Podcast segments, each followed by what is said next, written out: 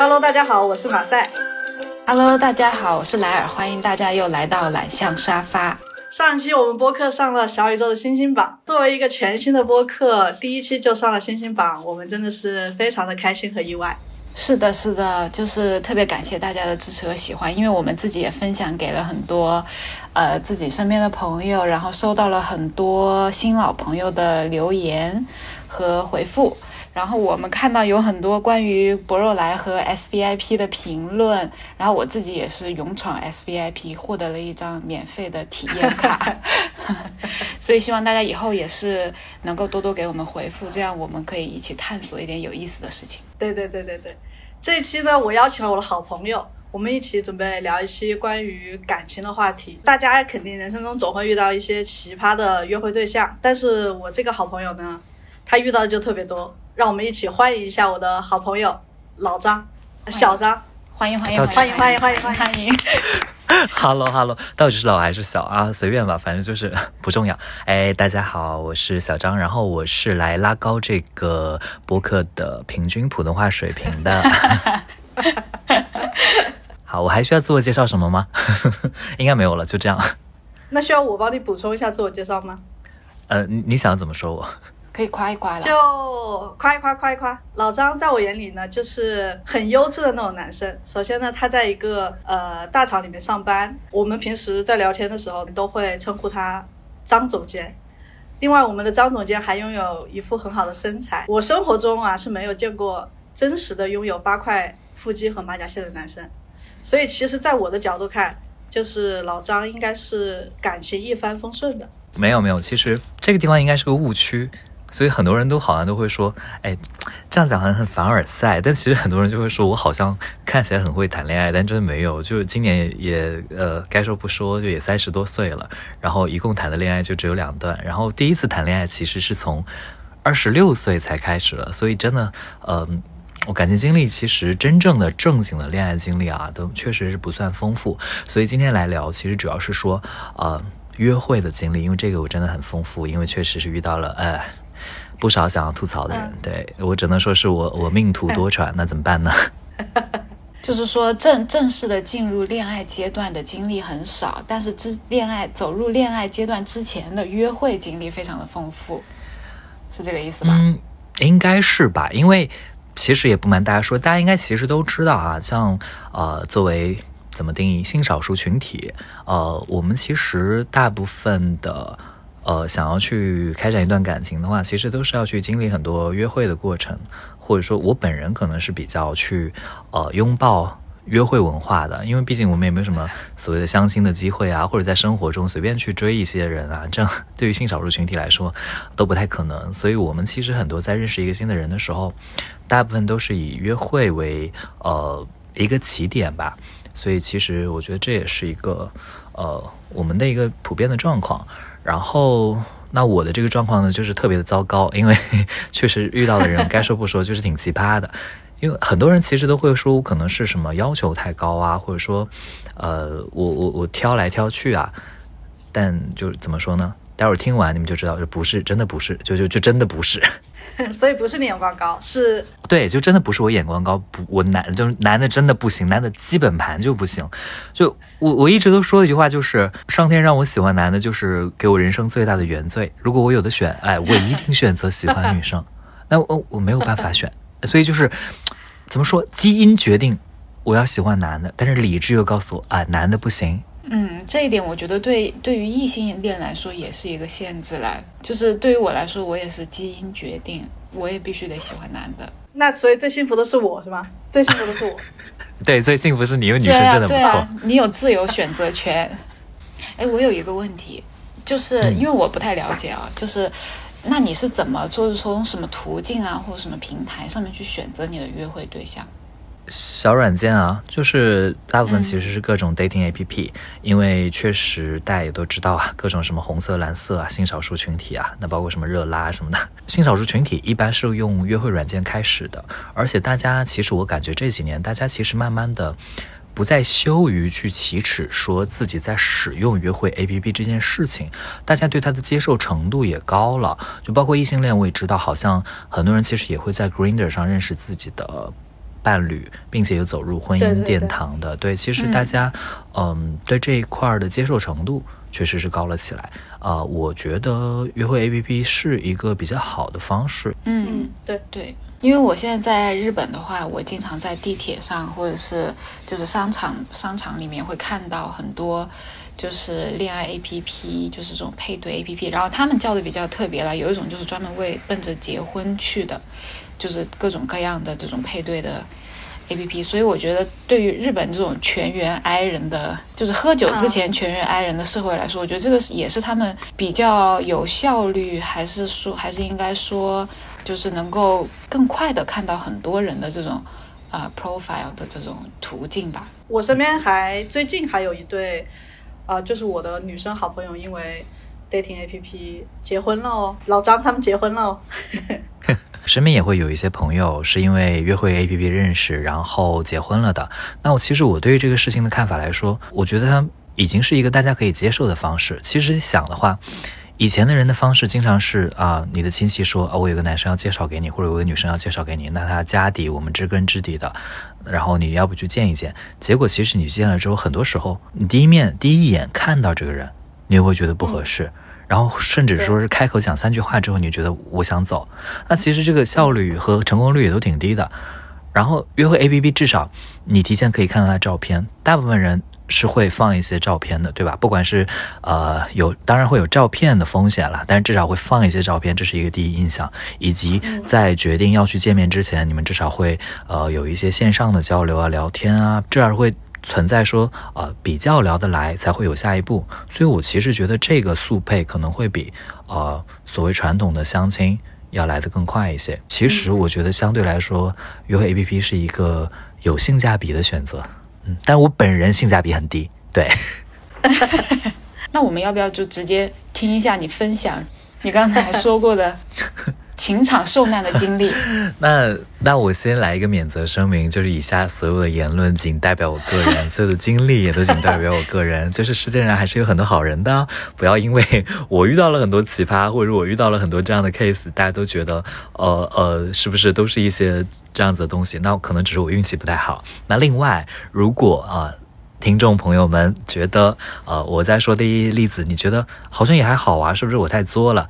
那如果你是这样觉得，那那你你说的对，就是你做，哎，那那对，那您对，对不起，给您道歉，斯密马赛，对我免责声明说完了之后再开始。OK OK，嗯，再加一条，再加一条，嗯，如有雷同是吧？咱们就是说雷同也是有可能的。啊，雷同也有可能，那说不定就是你遇到的跟我遇到的是同一个人，就是那我们一起痛骂他。对，对，OK，那有请我们的一号男嘉宾登场，好不知道该从哪说起。就是握了一手扑克对，就是你们要不要有一些问题啊，或者你们有想知道的东西？因为我我现在就我也没喝酒啊，我现在突然开始骂男人，我觉得也还蛮奇怪的，我没有到那个 mood 里面。呃，我想听一下，就是你有没有跟？博士或者是在读博士交往过，因为我身边遇到的目前的，就是博士，因为我也加一个所谓的这种博士群，在日本，是我感觉里面的男性啊，对我来说，男性还是蛮缺少一些表达欲、分享欲和，就是在他们身上，我觉得感受不到什么性张力，就感觉博士这个。这个 title 跟性张力好像就不太吻合，两者之间好像没太大的关系。你有没有有没有过相关的经历可以给我分享一下？就我也坦白的承认，我对于那种读书比较好的男孩子会天然有一些呃先入为主的，稍微会有一些加分的好感。因为我自己觉得，呃，虽然不能说全部哈，但是能够把书读到一定程度比较好的男生，他可能他是一个。呃，相对有思想或者知道自己想要什么的的人的概率会大一些啊。呃，我先回答你问题，我有没有交往或者 date 过博士和在读博士？有，而且不止一个。呃，应该我粗略算下来，有应该有三个左右吧。然后这三个的情况呢，就是各有千秋，然后就是都 呃差的不尽相同。你想先听哪一个呢？嗯，先先来个温柔一点的吧。就是循序渐进一下，好不好？咱们我首那我就首先说一些就是小软件上的一些奇葩的，根本甚至都没有走到 date 的那些博士的经历哦。以下就是纯吐槽，如果有些政治不正确的，我再次免责声明。我首先就是我来说一些我可能还没有进入到 date 的案例。嗯，这里我先引入到一个背景吧。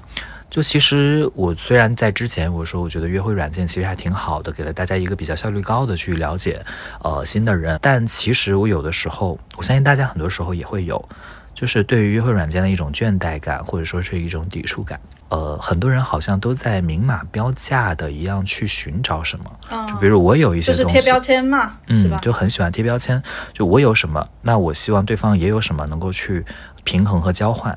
一些常见的 profile 的词汇啊，比如说我一八零以上，我 well educated，我听到这个词我想打人 呀，对，然后 well educated，然后什么啊，我是优质的，我希望找一个优质的，我每次听到我就什么东西啊，你们在干嘛？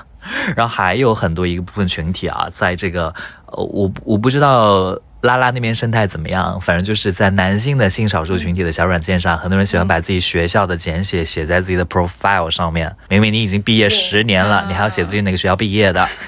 我们的圈子就是，我觉得我们的圈子现在就是以学历为最重要。就是我们现在流行的是你要双学位，就是双学位，医生这一类的就特别受欢迎。而且你要是双学位，双学位就是金字塔的塔尖。我们拉拉现在的流行风向是这个，不像你们很多元，可能还有不不不，我们不多元。我告诉你，我们就是我们以黑皮体育生为第一梯队，站在金字塔的顶顶端，哎，俯瞰以下所有的人，就是几类。什么？我是呃穿西装的三十岁的金融男 S，或者我是一个黑皮体育生。OK，你赢了，你现在就是可以拥有优先择偶权。反正说回来就是。很多人可能他并不是 黑皮体育生，他也不是什么西装正装工啊。我说出这两个词，我感觉我耳朵在流血。OK，首先他们并不是这一类在金字塔顶端的人，但他还是觉得自己会有一些啊我自己的优势。所以我刚刚说了，很多人会把自己学校名字写在自己的简历上。我因此而遇到了几个就是很让我不知道该怎么讲的博士。第一个，就有一天我在刷软件，也没什么事干，然后有人给我弹了条消息。是一张现实照片，在场给大家一些不知道这个文化的人解释一下：如果有人给你发那种月后即焚的现实照片，一般都会是脏东西，哎，就是你不会想看到的那些东西。辣眼睛。对，是的。然后，然后我就点开，哦，你猜没？你猜是什么？是我猜是学位证。哎，对了。哎，我也猜这个。他给我发来了一张，不是学位证，他给我发了一张是学生证。哦哦，就某某某某大学的一个嗯，在读博士的学生证。然后我当时看到这张照片，我大概知道是干嘛嘛。然后，但我现在我就我就不能给你这个炫耀到的机会，我就没有说什么哇好厉害哇学历真高，我就直接回了一个问号。然后他再发，他又发了一遍，他以为我没看见，你知道吗？然后我就回我说我我说我看到了。然后他说嗯。好的，然后我就问，所以你发这张照片的意思是？我就假装我不知道。他说没什么，就是想认识一下你，然后告诉你一下，我目前是在某某某某大学就读。我说好的。他看我很冷淡，他就很希望我能问他一些什么，然后他继续问。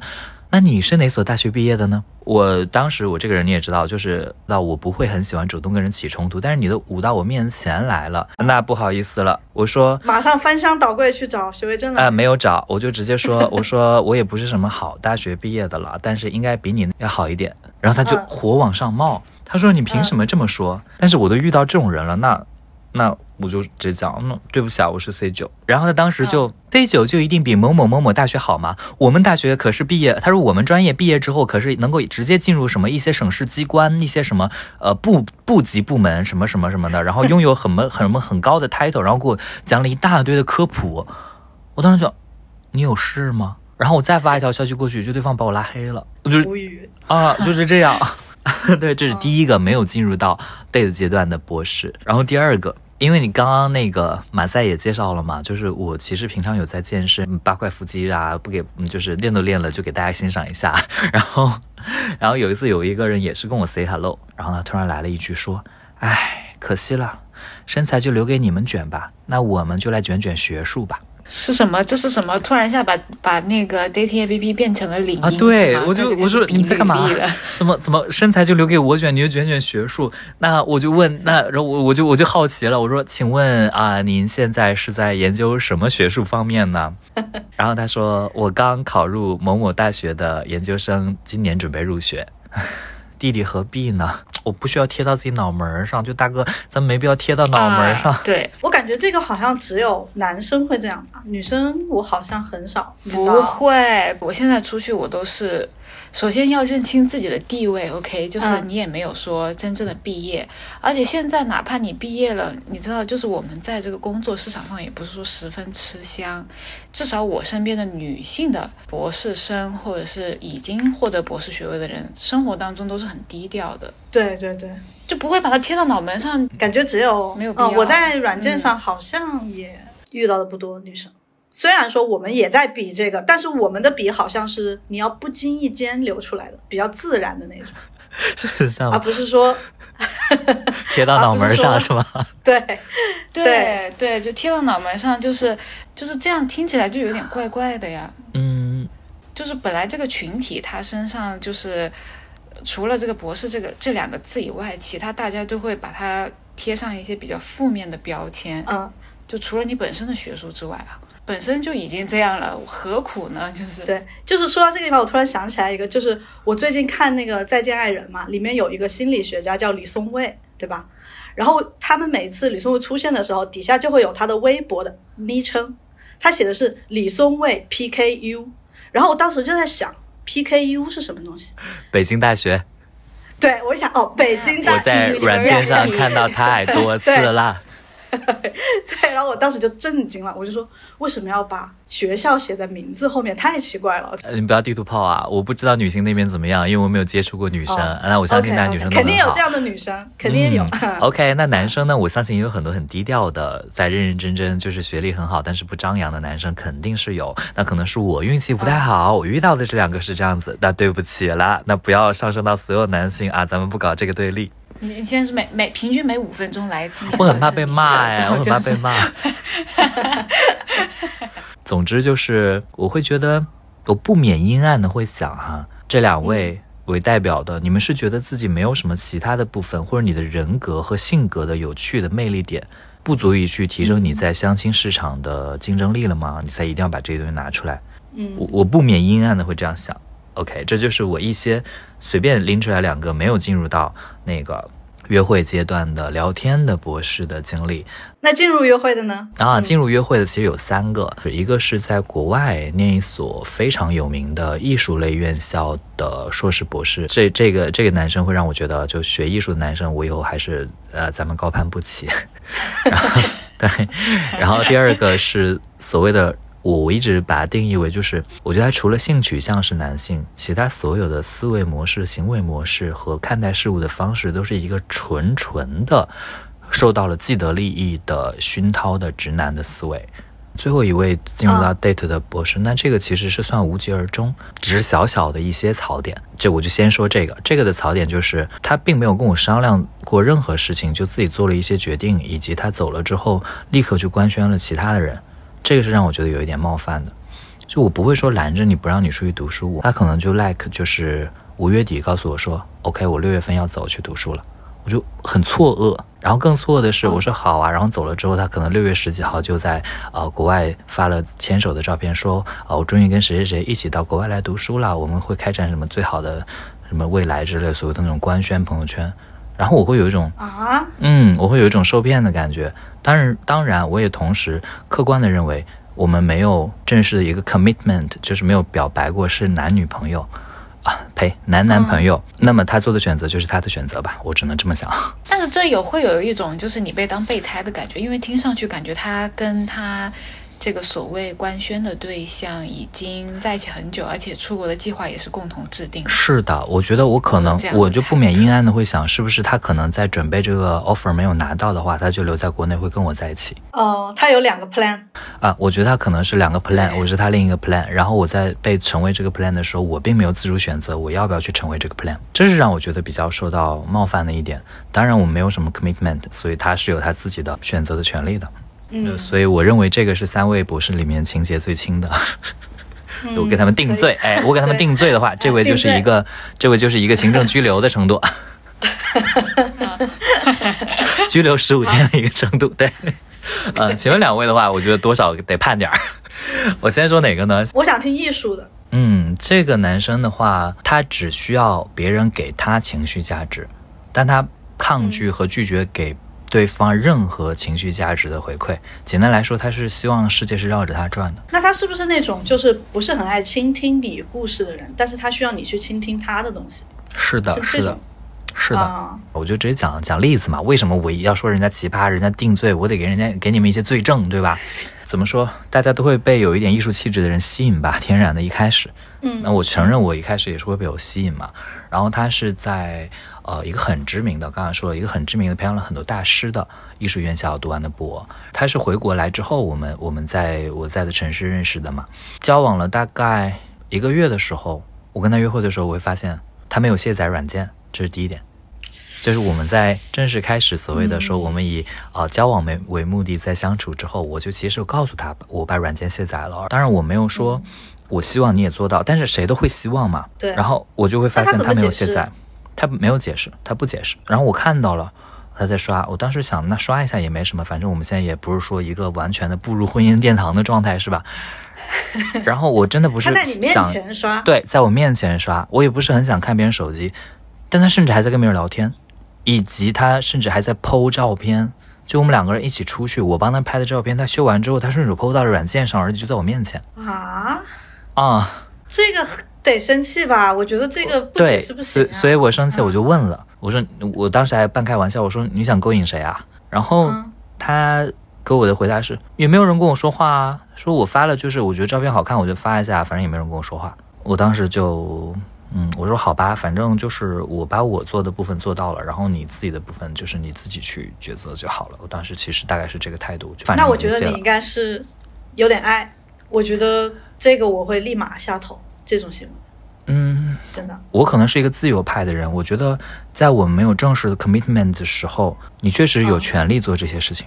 哦，对，你们还没有就是很实质性的确定关系。其实就差我的理解是就差一个表白，然后他其实也跟我明确说了类似的话，就是说呃类似也不怕跟大家耻笑，他说类似就是我觉得对你的感觉是心动，以及呃我很开心能够遇到你，而且很希望能够跟你长久的走下去。他跟我说这样的话，我理解是一个近乎 commitment 的一个程度，对吧？嗯，这都不算吗？这在我们异性恋的世界里面就是 对，就是一个很大的很大的 commitment。我觉得是这样的，如果说我们本身是通过这种 dating APP 认识的，然后就是我们本身就已经知道了，就是双方是有使用这种 APP 的习惯，然后我们在在一起之后。如果你还留着这个 A P P，或者是说还甚至还在上面发照片，甚至是我给你拍的照片的话，我觉得这跟出轨就没什么区别，就是可以立马，嗯，对，就是你可以立马滚蛋的程度，我觉得。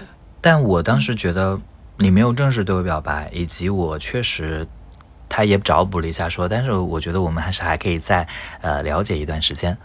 我说 OK，我们继续了解就好。嗯，我心想这就是一个算是什么婚前试爱 或者爱前试交往 这样子的一个程度啊、我就心想那也许等 commitment 那一天你也许就下载了，或者是我。我某一天，我觉得我有权利去要求你做这个事情的时候，我会再要求。然后后来我就会发现，其实更严重的事情，而是说他的情绪上是很需要别人去给他支撑和他输出的，但他其实拒绝给别人任何支撑和输出。我举一个很简单的例子，就是他经常其实会莫名其妙的心情低落，他会不断的向我说。那向我说的时候，我就会尝试给他一些办法，然后他都是说，都一般的回应都是不要、不好、不需要，我现在很难受。他是学什么什么类型的？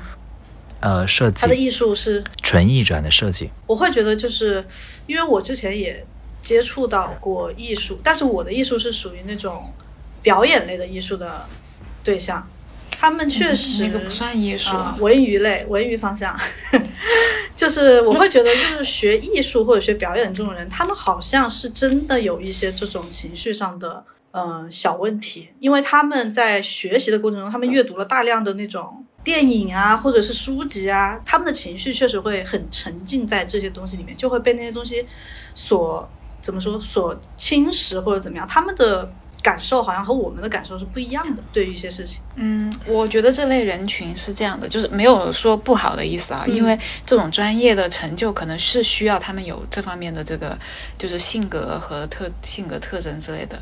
就我觉得他们会比较，他们会有一个自己的世界，然后会觉得自己是独特的，因为他们需要独特。嗯，如果不独特的话，他们就呃在这种这种生存就职场生存上面没有办法凸显自己的价值。嗯另外一点呢，就是也是他们也是需要，就是需要聚光灯，就是聚焦到他们身上那那种人。嗯嗯嗯，对，他们身上的这种特质，我觉得对于求职来说，这种特质当然是好的，因为会给他们增添一些光芒。但是对于身边的人来说，多多少少可能刚刚接触，或者是接触过一段时间，我觉得大家都有点难以适应。我适应了，我适应了。我现在回头看我当时自己，我觉得真的是应该乐山大佛放下去，我坐上去，我可太能忍了。那这些我真的都接受了，我觉得这真的是我们磨合的点。但是后来我会发现，在我为他付出的时候，他并没有感受到我其实是在包容和付出的。那一次我为什么会心寒，是彻底的那种心寒的感觉呢？是因为后来发生了一个很明显的对比。前一天呢，他心情很差，原因是因为他坐了十几站的地铁去，呃，买一个刚出炉的烘焙还是什么的一个面包，然后去的时候发现对方正好卖完了，然后他就。可能就是这个事情可能压垮了他的又一个情绪，他就会有点暴躁和低落，然后拿这个事情吐槽了很久。我就说那要不等等去买下一锅呢？他说我不想等了，我很累。我说那你现在打个车回去，我帮你叫个车你回去，然后我会叫一个跑腿在下一锅出炉的时候在那边等着，然后他已经一旦到了，我就让他跑腿立刻送到你家里去。我说你今天一定能够吃上新鲜热乎的这个烘焙，因为全城全全全全城市可能就只有这一家。我已经感动了，我。就说你今天一定会吃上的。我说你现在坐车回家躺下，你等着全跑腿给你敲门就好了。他说我不要。我说那你跑了这么久，肯定是想吃啊，那我就给你买嘛。然后反正你也不用干嘛，你在家等着就行了。然后他说我就是不要。他说不是这一锅的我就不要。我说那我此刻已经觉得有点对我此刻已经觉得有一点难受。我说嗯，那那那那怎么办呢？就是那你到底要怎样？你对，我说那要么？那要么明天我给你买，然后他说你别买，你不管今天买还是明天买，你买来我也拒收。啊，判判刑判刑判刑。这给我的一种挫败感是让我觉得我很无力，他不接受也、嗯也抗拒去去去尝试我的方式和接受我的方式，就是这个情绪我我那一刻可能明白了，他的情绪并不是因为他没有吃到那一锅刚出炉的烘焙，而是因为他陷在了跟自己的一个搏斗里面。这种人，我觉得他们需要的可能不是关怀，就是我之前我不是说我也遇到过类似的情况吗？我会觉得他们会更喜欢那种比他们还怪的人，就是他 emo 了，然后那个人跟他一起 emo，然后那个人的 emo 更大，就是他们会一起去享受这个。嗯，情绪的低落或者怎么样，他们要的不是关怀，他觉得你给的不对，我现在就是要沉浸在我这个艺术的气氛里面，我就是恨这个面包了。但是啊、但可能真的不是他想要的，那这一点我感到很抱歉。但这一点并不是压垮我的点。然后第二天发生了一件事情，是让我觉得，哦，我好像没有什么意义再继续坚持下去了。就是他拒绝给我情感关怀，因为第二天我的工作发生了一件很严重的事情，中午饭都没有吃上，然后我就跟他说，我说我今天可能午饭吃不上了，然后我要继续写材料啊。他当时给我回了一个，我刚醒。我说好的，那你先忙着。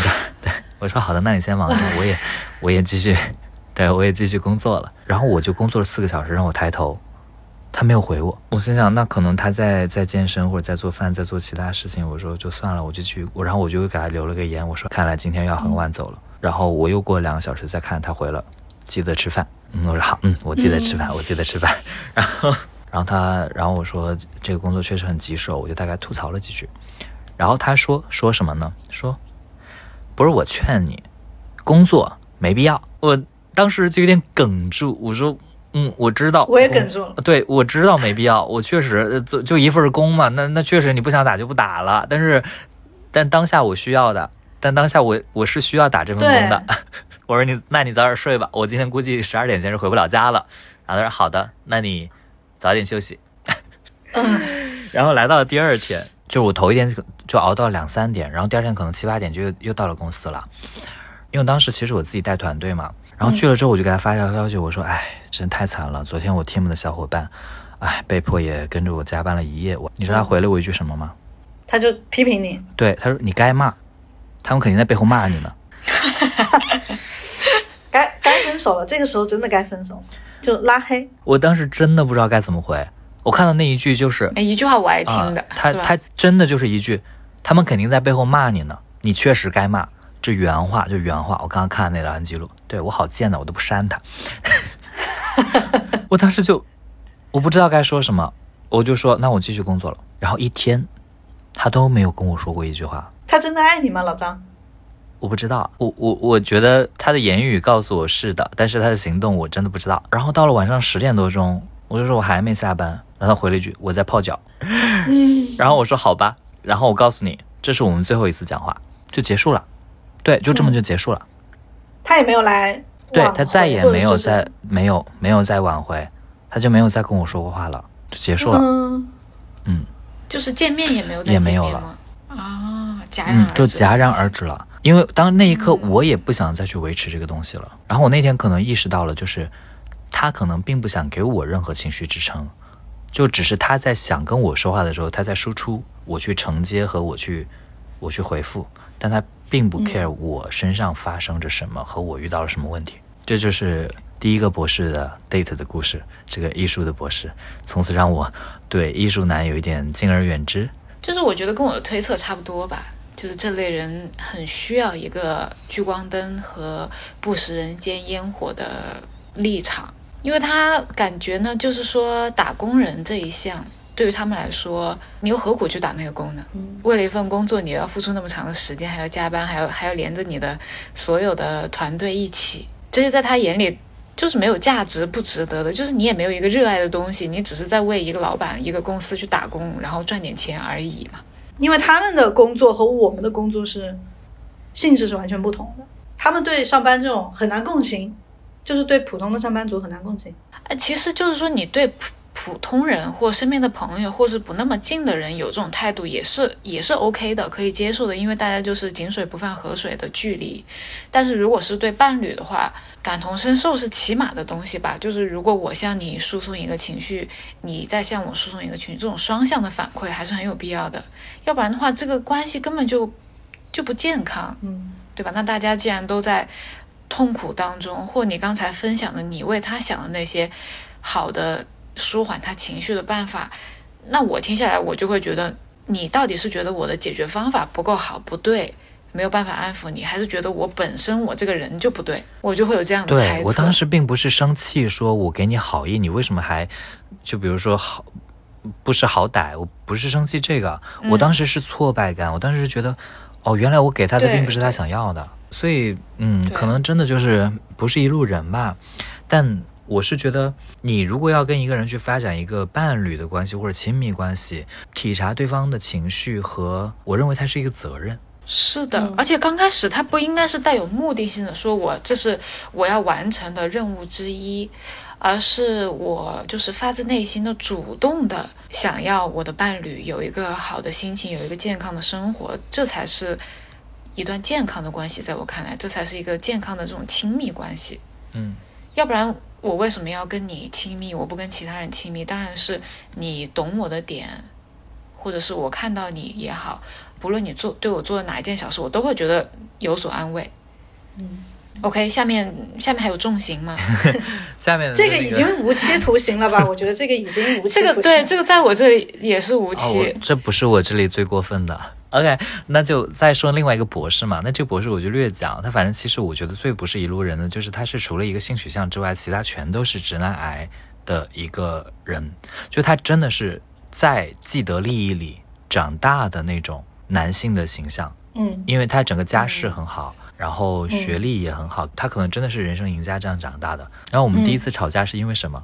我们第一次吵架是因为一个经典的异性恋吵架的梗。嗯普信男，嗯就嗯，啊他认为“普信男”这个词就是在宣，就是整个的去挑起那个性别对立。他认为吃这种流量的人就该永世不得翻身，他对这个，他对这个“普信男”这三个字的反的反产生了反感，非常反。感。他认为这个词就是用来完全的挑起无意义的和无差别的性别对立的一个社会不宁因素，以及呃一个纯纯的一个流量搅屎棍。他这是他原话。嗯嗯，是读了博士的，是读了博士的人对吧？啊，我也啊，我也是读了一个小小硕士的人。然后我当时反驳的点是，我当时反驳点是，我说任何一个群体在对另一个群体发生反抗，和不管是以戏谑的方式发生反抗，还是以某种可能激烈的情况去发生反抗的时候，那么我相信我们要去了解这个反抗的群体是否受到了某些不公正的对待，即使因为有一小部分人在这个流量的漩涡里面开始去吃一些红利或者挑起某些事情，那么在源头。发出这个呐喊的人，或者发出呐喊的一小部分的群体，他们是否确实因为这些事情受到了伤害？那么这个问题需不需要去解决？或者它是不是一个值得我们去探讨和思索的问题？我的点其实是这样子的。然后他因为这个事情跟我大吵大吵特吵，觉得你为什么不能理解我？你为什么因为这个事情跟我吵？我说我没有在跟你吵，我只是在跟你讨论。他说你现在语气就是在吵，你知道吗？他最后已经让情绪去突破了观点。嗯，一般说这个话的时候就是吵不赢了，就是。对于这个词汇这种激烈的反抗，我会觉得他在为自己辩护，为自己所代表的群体。所以当时我觉得是，我觉得他是可能是带入了某种立场，但我其实并不希望因为这种问题去跟自己有亲密关系的人吵架。我说好，OK，我们可以求同存异。我说没关系，我并不希望因为这个事情跟你吵架。这个观点我们也并不是一定要争个输赢和争个上下。但他已经把它上升到了情绪，我就会觉得当时那一刻，我就觉得可能他的观点是不容许任何人质疑和不容许任何人去挑战的。如果这样说的话，就是他看起来又不那么的博士了。就是因为我觉得，如果是和自己的就是亲密关系的人去探讨某一个话题，普信男也好，普信女也好，或者是各种标签，就是首先我们一起来探讨这个话题，我们两个人都得置身事外。哦，我同意。我认为讨论就是讨论，观点只要有价值，都值得被倾听。对对对，就是咱们讨论的是一个社会因素，而不是我在怼你或你在怼我。这个咱们就是针对社会上面的事情抒发一点自己的感想，但是不能，我们的底线就是我们两个人才是最了解彼此、最亲密的那个人，所以我们的立场是首先保证绝对不互相伤害。你也不要突然一下觉得我是在怼你，我是在针对你来发表一些观点，对吧？然后我们在在讨论的过程当中互相去。大概了解一下，就是你对这个东西的想法是怎么样啊？我又对这个东西想法是怎样？我觉得这样是 OK 的。就这个问题并不是我跟他最大矛盾。后来我会发现，他有一套逻辑是不允许我去质疑和反驳的。就只要他认为一个逻辑的东西，我没有办法去解释，他也不听我的解释。就有一次，我们可能是一起过周末吧，然后他来我家住，因为我早上是有起床很早去跑步的。有氧的习惯，然后结束之后大概七点四十，我就自己买了一个鸡胸肉沙拉的面包吃。但是他今天就可能醒得比较早，然后我八点钟他就起来了，然后发现我在吃鸡胸肉的沙拉，然后他就怒了，他就沉下一张脸，就垮着脸问：“你就这样的吗？你就这么自私的吗？你买早餐就只买你自己的吗？”连三连三句连问，原话，我记得特别清楚。你就这样的吗？你就这么自私吗？你买早餐就只买自己的吗？少爷，请问您要吃什么呢？少爷，你猜我是怎么回的？我真的是还是大佛的回复。我说啊，我不知道你会这么早起来。我心想，我吃这鸡胸肉沙拉，我我我你应该也不喜欢吃。那要不你现在起来了，我再给你叫一份，很快送过来了。或者我下去楼下给你买一份也行。然后他说我不吃了。他说我不是要你一份早餐，我只是希望你在吃的时候能想起我。啊，能不这么上纲上线吗？就听起来就觉得很疲惫了。我累了，因为我一个小时就要 一个小时之后我就要出门上班，我就要去跟工作搏斗。我现在还要 被这样质问，而主要是他不听我的解释，你知道吗？他就他的立场永远都是我要的不是一个吃的，我要的是你想到我。他就反复的在强调这个点。那一刻，我就会发现，他只要认定了一件事情，他不需要我的解释，他也不想听我的解释，因为他已经把这个事情判刑了，他定性定性了。就是那种我觉得是这样，就是这样的男人，对吧？你不要跟我解释。是的，这是重点。你的意思就是他，就是他说出来的每一个观点不是开放式的。对，他说出来观点从来没有开放的观点，和从来没有想要去听别人的意见。嗯，就说完就句号，句号。嗯，好，句号。以上就是我遇到的所有在软件里 date 过的 date 交往或者没有 date 人物给我留下印象的博士们。我其实对群体没有办没有没有偏见啊，我对群体绝对没有任何偏见。只不过你问说有没有跟博士群体交往过，我才把这几个例子拿出来。对，有的。然后以上，对。只不过就是我觉得听到这里，我再问你们一个问题：你们还觉得我谈不到恋爱是因为我眼光太高吗？不是，我就是 我想代表异性恋说一句话，就是因为我之前就是今天和你聊天之前，我身边也是有这种就是性少数群体的，就是男性啊。其实我对这个我身边这种群体还是比就是人数的比例上来看，其实还是比较多的。这个马赛知道的，嗯，我会觉得为什么你们的生活上面这么的细致，这是很多直男所不拥有的特质，你知道吗？就是你如果说让我碰到一个能够情绪价值拉满，甚至可以坐上乐山大佛之位的异性的话，我都会觉得难以置信。我不知道在 我不知道在你的群体里面，你这种人数是不是也是少数？但是从我听下来，我会觉得，天哪，这种人到底在哪里？那我再重申，我肯定会有一些缺点，但以上我所有说的事实，我没有任何美化或者没有任何不客观的事情况，甚至我把我的想法，一些包括有一些阴暗的想法，我也都说了。嗯嗯，怎么说？你运气的问题，我会建议你看一下风水吧，就是是不是？就是家里摆一摆，家里摆一摆啊，我有时候也觉得是我运气的问题啊，因为我真的太遇到太多这样子的人了。就是这些在我们这里已经拉到无期徒刑的人，就是还有直接枪毙的，是吗？真的就是，你们如果觉得刚刚那已经是无期徒刑的话，这个就枪毙一百遍。这个事情呢，我先那个自我那个一下。现在说最最严重的这个例子，这里面我现在回过头来想，我也有问题，就我没有当机立断，嗯给了他一些机会。你别这样，你直接说他。好，我们站在你这一边。我也是在软件上认识他的，然后一开始聊了一个星期，聊得非常好，然后甚至当时就有有几天有个周末吧，因为周五、周六的时候，我们就直接开语音聊到了凌晨三点多钟见，然后见面也很正常，然后到认识快一个月的时候，有一次也是吃饭，我就问出了那个经典问题：Where are we？我们到底现在什么关系？不是，当然不是直接这样问的啦。然后他说：“为什么我还没有跟你走出下一步？原因是因为我还没有处理好我上一段感情关系。”我以为他呃啊，枪毙。我以为他只是只是情商或者前任没有那个，当时还想说那前任可能没忘掉。然后他紧接着来一句：“我还没分手。嗯枪毙。”我当时整个人懵了，我心想：“我说那你上软件干嘛呢？”我直接问我说：“那你上软件干嘛呢？”然后他说他上软件是因为他跟他的对象相处了八九个月之后，他发现他的对象还在上软件，并且跟别人聊天，他就也一气之下就下回来了。哦我心想这个世界是什么？你这样，我也要这样。对我心想这个世界什么冤冤相报何时了啊？你们到底都在玩什么猫鼠游戏啊？嗯你是他们对我当时就环是我是你们 play 的一环吗？然后他他你知道他当时跟我说什么吗？紧接着他说嗯，大意就是我觉得你不妨等等，他意思就是说我这个手，他意思对他意思大概就跟我说我这个手是一定会分的了，近期一定会分的了，现在只是说类似在离婚冷静期了。然后我、啊我总有一啊天会离婚的啦。对他意思就是那种经典话术，他当时用了一个特别经典的话，怎么说来着？我想想，他说：“啊，你不要着急，你只是暂时没有得偿所愿而已。得偿我现在想想，我真的，我现我现在真的想想，想骂我当时的我自己，我当时就应该甩他，也不是甩他耳光，我当时就应该头发甩甩，大步的走开，我当时应该直接回家。但是可能当时就是他超爱吧，我当时就是我超爱吧，我说那好啊，我希望你能够处理好，那那我们就。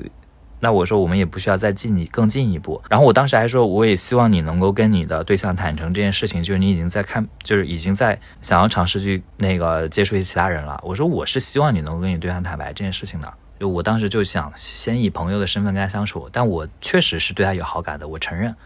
那我不知道这个定不定义为知三当三，如果是的话，我现在先骂我自己，然后听众们也可以骂我。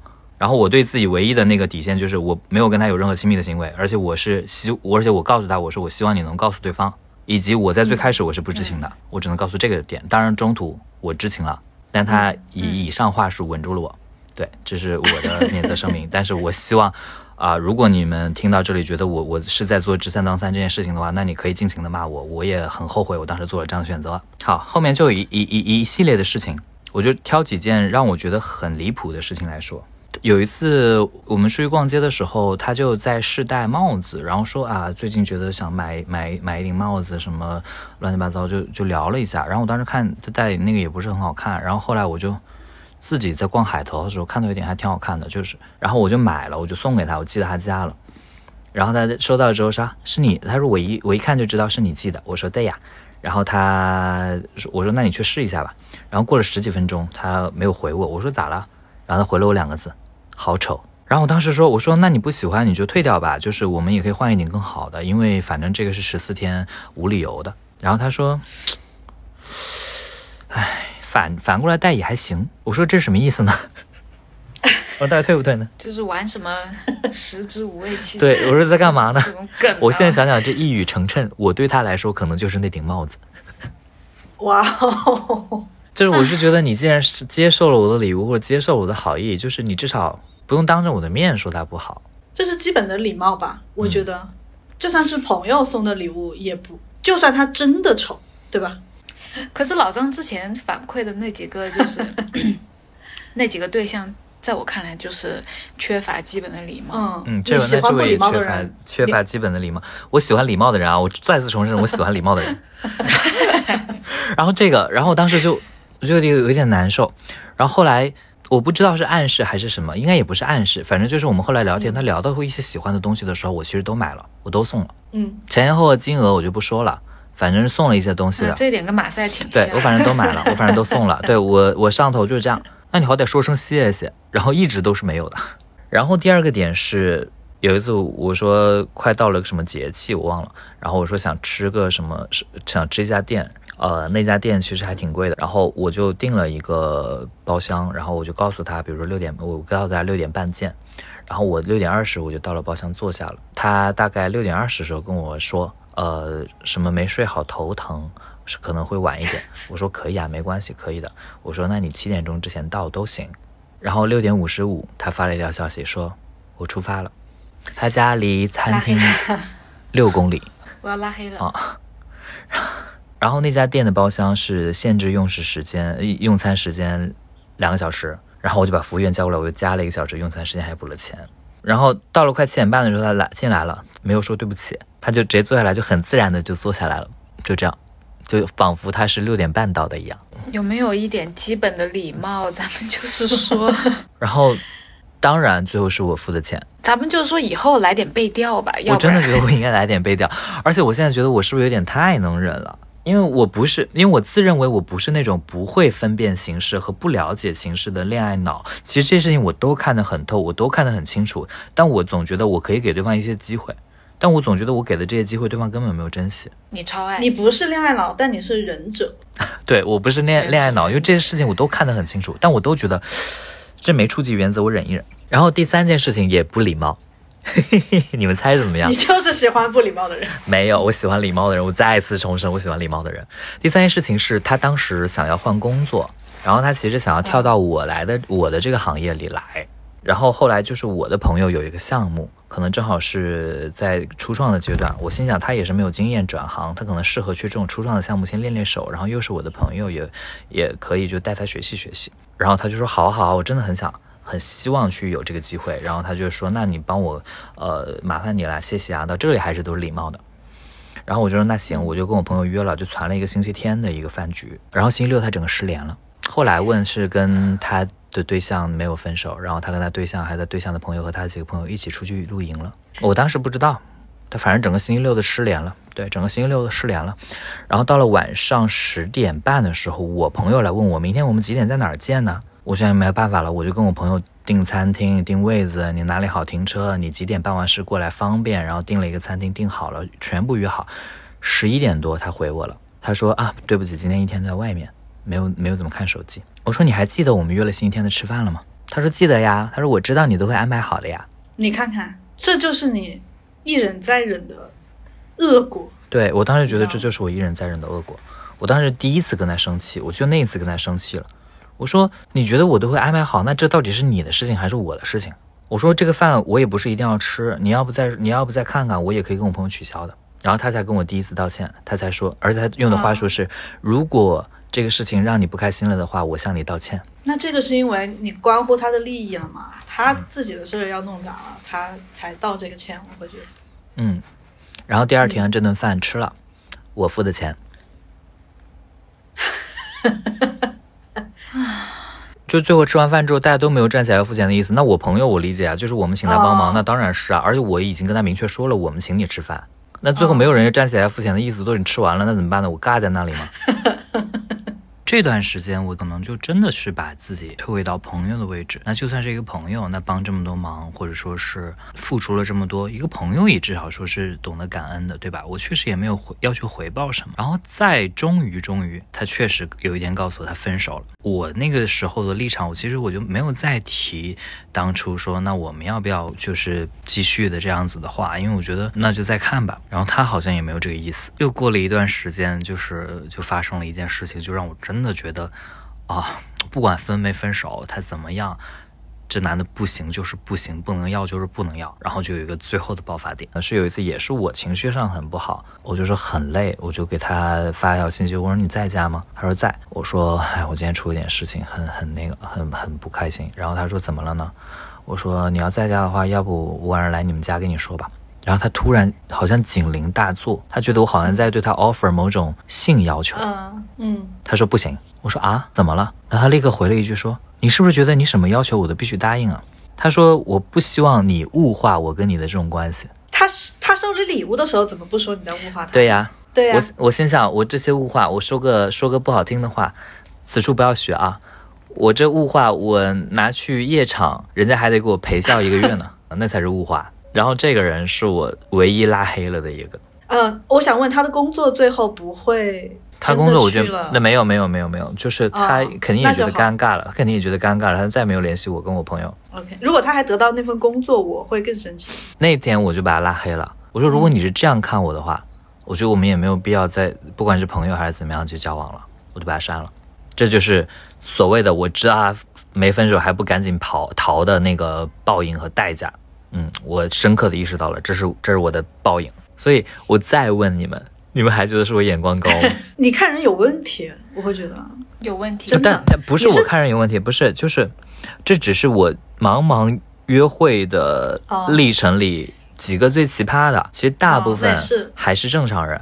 就哦我该说不说，三十多岁了，然后一直也是单身，有 date 经历的肯定也有几十号了，但确实几十号的这个基数里面有这么几个值得吐槽的，其他的真的就只是说，可能我我也觉得不合适，对方也觉得不合适，但大家都是礼貌收场就算了，无疾而终这种其实是偏多的。正常来说是，呃，就这是某种像某种幸存者偏差的啦，就其实大部分都还是好人，对，嗯，但是好人不代表就是一定能在一起，因为因为能发展的那个概率实在是太低了。好人和好人如果就能在一起的话，那世界上不会有这么多单身的了，对吧？对我来说是相当于是只能够在小红书上，就是小某书上看到的故事。呃，反正就是就当玩笑也讲也好，还是说当分享经历讲也好，我觉得这些经历对我来说都不是完全没有意义的，因为。即使说是一些不太好的经历，或者真的是我很想骂他的一些人，但他带给我的东西可能是给我给我一些成长吧。嗯，可能是他算做他做的唯一一点好事。我总觉得我走到今天啊、都还是要怎么说呢？这些经历对我来说，约会也算是一个去看见不同的人，看见具体的人，以及知道自己更想要什么和自己怎么样才能做得更好的一个方式。所以我觉得，我鼓励大家多去约会，多去接触一些真的人，它也是一种亲密关系的技能的习得的方式。啊，以及我并没有自信心被压垮，我仍然觉得我很不错，以及我对亲密关系还是抱有期待的。嗯，所以我觉得这样就很不错。总的来说，就是希望，就是老张今天的分享能够给大家日常的生活当中也带来一些快乐，然后大家能够听到这些故事，也能够就是以健康积极的心态。哪怕你现在正在经历一段你觉得不太健康的亲密关系，我觉得也没有关系，这些都是好的。好的、坏的经历都是能够帮助你见识更多的人，或者是体验生活当中各种各样的事情。不要让自己陷入到极端悲观或者自我否定的情绪里面。但遇到坏人还是要快逃啊！遇到问题不对，赶紧跑。对该判刑要判刑，就是稍微就是要清醒一点，也可以跟身边的朋友多多分享一下，听一下其他人就值得信赖的人的观点。好，那我们今天的节目就到这里，好的 OK，、嗯非常感谢老张。好，好拜拜。好的，嗯，谢谢大家，拜拜拜拜